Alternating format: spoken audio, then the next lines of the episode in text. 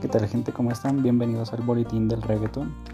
Esta semana trataremos temas como estrenos, álbumes nuevos y también algunas canciones antiguas que deberían volver a escucharse.